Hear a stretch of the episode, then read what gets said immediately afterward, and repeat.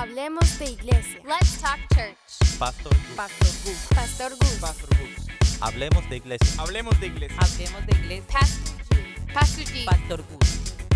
Let's talk Hablemos de iglesia. Hablemos de iglesia. Pastor Gus. church. Pastor G. Pastor Gus, bienvenido. Gracias, Carito. Nuevamente aquí. Qué privilegio, qué gusto, qué alegría.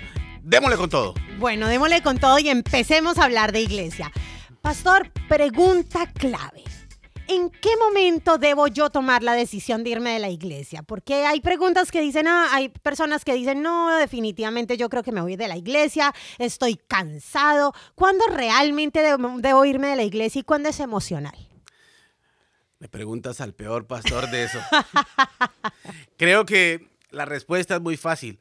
Si el Señor quiere moverte de iglesia, te dice qué día, a qué hora, a qué iglesia te va a mandar, a dónde te va a mandar si no es a una iglesia, de pronto te manda a una misión, o te manda a ser salmista, o te manda a ser pianista, o te manda alguna cosa, pero la información viene directamente de parte del Señor.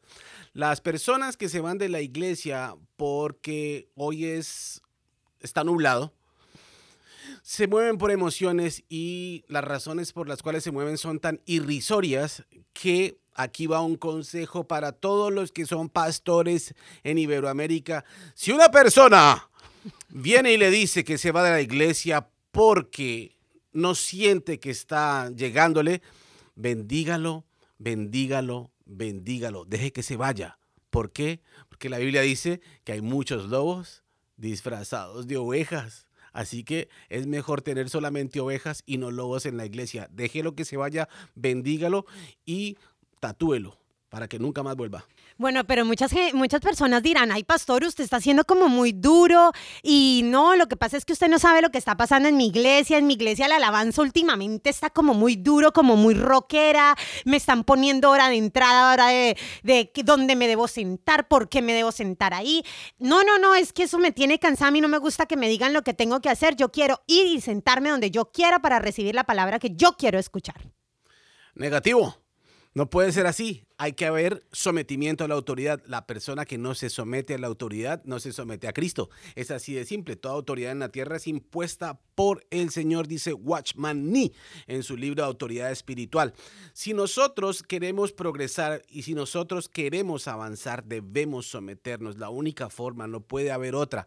La iglesia eh, es una iglesia clara. Los preceptos, la forma en que se debe hacer es muy fácil pero nosotros debemos seguir un modelo que lo impone la autoridad de la iglesia y si nosotros no nos sometemos a ella, no vamos a avanzar porque la autoridad recae sobre quién es la autoridad en las diferentes iglesias. Puede ser la iglesia más chiquita del planeta o puede ser la iglesia más grande del planeta. La autoridad recae sobre la autoridad de esa iglesia, en este caso el pastor. Y si el pastor dice que se paren de manos para hacer el servicio del domingo, iglesia, párense de manos él recibió señal del Señor. Ahora, si les está pidiendo algo que es traído de los cabellos, por supuesto, sometan todo a la Biblia, lo que dice la palabra de Dios, no traguen entero, pero lo que sí es importante es sometimiento a la autoridad. Esa es la clave de la iglesia. Wow, definitivamente muy interesante.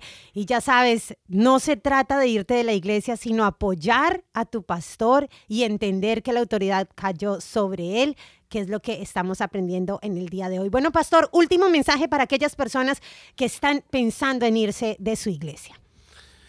Si estás pensando en irte de la iglesia, piénsalo dos veces, tres veces, cuatro veces.